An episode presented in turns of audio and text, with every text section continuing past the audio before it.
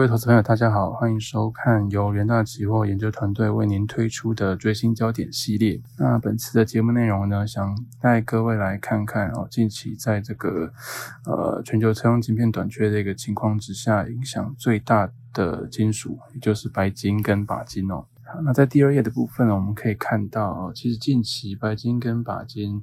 哦，主要受到三个利空的影响，都呈现一个呃明显的下行趋势。包含了这个美国缩表在即啊，还有它的这个升息时程可能提前，导致说美元走高的一个前景。那另外，在中国这个工业动能放缓的情况之下，也对白金跟钯金的工业需求带来一些担忧。那另外最主要的当然就是在车用晶片短缺这个部分哦，因为这个呃呃白金跟钯金很大部分的用途是用在这个触媒转化器的部分，所以在汽车生产放缓的情况之下，对于白金跟钯金来说都是很直接的一个冲击。所以我们可以看到，其实在第三季的部分。白金它的跌幅来到了超过十个百分点，那钯钯金因为它有超过八成是用在这个触媒转化器的部分，所以我们可以看到它受到呃汽车生产放缓的影响是更大的，在整个第三季的跌幅是甚至超过了三成。好，那下一页，在这个我们看到第三页的部分哦。可以看到，这个是我们本次的一个大纲了。那最主要其实讨论的重点就是在这个第一部分的呃，车用晶片短缺的影响。因为疫情引发的供应断裂嘛，导致说这个整个汽车生产受到晶片短缺的一个冲击，那就会连带影响到车用准美转化器的需求。也就是说，白金跟钯金的买气都受到拖累。那另外，的一个部分可以看到，其实美国在这个呃，因为它的一个呃经济逐渐复苏嘛，那所以呃有一些部分的一个费的官员都逐渐转向鹰派的一个看法，包含说这个呃可能有缩表的一个动作啊，逐渐的一个出现哦。那另外就是在整体的升息前景也逐渐明朗，整体都是让美元在上行之路可可以说是越来越清晰。那再加上说中国动业工业动能的一个放缓。都让白金跟钯金承压。那不过以中线来看，我们其实白金跟钯金还是有它的利基存在了，包含说，呃，车市毕竟是在持续扩大当中嘛，而且整体来说，电动车的成本目前还是比我们传统燃油车来的高。那所以在这个呃，在这个成本比较高的影响之下，电动车的普及其实还是需要一点时间呐。那以中期来看，车用触媒转化器还是有发展的空间，都会提供白金跟钯金支撑。好，那在第四页的部分，我们就可以看到，呃，这个是呃中国跟美国近期的一个汽车销售状况，可以看到，其实受到晶片短缺的影响。这个美国九月汽车的销售是可能是会大幅萎缩，将近两成。第三季的新车销售估计甚至哦有可能至少衰退十三 percent。而在中国的部分，中汽协最近也公布了他们八月的这个新车销量是年减将近十八 percent。那在全球晶片短缺问题的影响之下，目前也是连续第四个月的萎缩，其实都不利整体白金跟钯金的需求。所以我们在第五页可以看到这个。AFS 这个研究机构是指出说，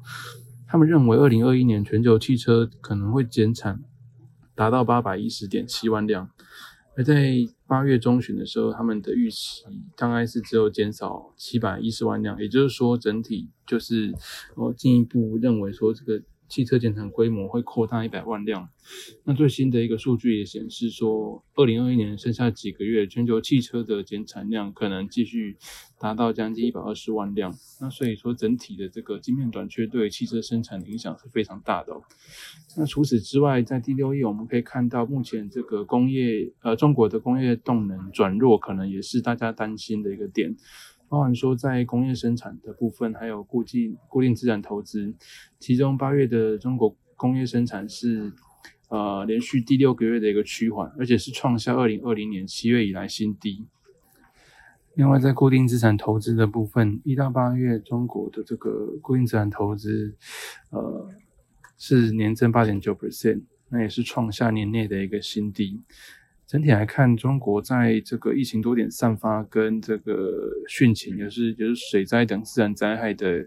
影响之下，八月整体的消费啊、投资、工业的数据都是低于预期的，所以呃，让这个经济衰退的市场预期是有所增强。那这个部分可能都会让白金跟钯金的需求受到打击。好，那刚刚讲到的是需求面的部分嘛，所以那接下来我们在第七页可以看到，以市况的角度来看，其实对白金跟钯金也是比较不利的。包含在这个九月的美国公开市场委员会政策会议之后，利率点阵图可以看到，目前大概已经有一半的官员是认为在二零二二年底前哦会升息，前说升息可能比预期还要早。那另外这个呃。呃，费的主席鲍威尔也有透露说，最早可能会在这个十一月就开始进行缩表的动作。那其实以近期多位费的官员的一个说法，都比较偏向鹰派了。那所以市场整体对于这个美国正面的前景的预期都有增强。那也可以留意到说，美元可能进一步走强的情况之下，当然就是不利美元的计价的白金跟钯金价格。OK，那刚。讲到的是短线利空的部分，那其实以中线呃中中期来看的话，白金跟钯金还是有它的利基存在了，包含说呃车市最终在这个疫情逐渐放缓的情况之下，还是会呃回回升到这个呃扩张的一个状况嘛，那可能产量在二零二二年就有机会恢复到新冠疫情爆发之前的水准。那另外，因为这个呃电动车的发展可能还需要一段时间，那所以目前来看，内燃机引擎或者是说混合动力车种，在未来十年还是会主主导整个车市。那期间随着这个环保要求的提高，铂金属的金属在触媒转化器的用量也将持续增加。那另外一方面，电动车的成本也是需要考量的一个问题啦。在第九页我们可以看到，因为一般讲到电动车，我们可能最先想到的就是特斯拉嘛。那特斯拉目前给人家的印象都是，呃，比较高级的一个车款啊，那个售价都是哦，大家可能一般人比较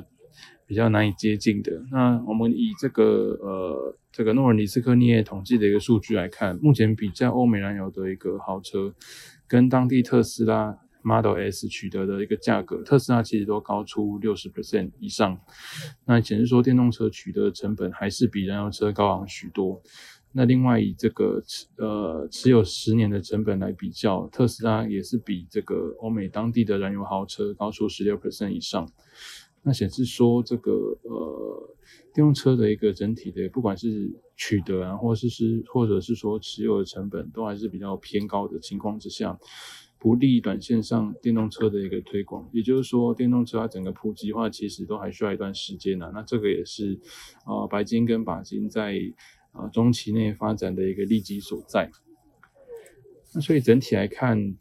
在第十页的部分啊，就是我们的结论。白金跟钯金短线上可能还是会比较偏向承压的一个状况，包含说这个呃中国经济放缓的一个担忧，以及最主要的晶片短缺的冲击，导致说汽车生产下滑，都让博法的需求预期是有所这个呃下降的。那另外就是美国是否在即的情况之下，费德又频呃又频频发出这个鹰派的论调，整体美元前景正面也是不利白金跟钯金的一个起价。那不过以中期来看，全球环保意识的一个抬头，碳中和议题其实还是有利于白金跟钯金触媒转化器应用的成长。那另外就是在电动车成本目前可能还是要需要这个呃进一步下降的情况之下，普及还是需要一些时间呢。所以在混合动力车主导的车市之下，白金跟钯金目前还都有成长的一个呃需求成长的一个空间。那所以整体来看，短线钯金跟白金的一个起价，其实是受到汽车生产下滑、中国工业动能放缓跟美元呃回升的一个打压了。那不过，呃，其中钯金更是因为它有超过八成是用在这个触媒转化器的部分，受到的冲击更大。短线上，呃，要抬头可能都比较不容易一点。好的，那么以上就是这一次的一个最新焦点内容，也欢迎各位投资朋友呃追踪我们的研究最前线的 YouTube 频道。那。里面内容非常丰富，有各位分析师带跟大家看到这个呃各项商品的一个季度展望。那关于这个热门议题啊，或是说这个行情波动比较大的商品，我们也会不定期的推出追新焦点系列。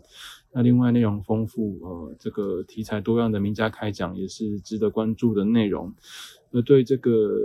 呃城市交易有兴趣的朋友，也可以留意到我们的 R 语言、Python 城市交易跟 Multi Chart 城市交易的一个教学。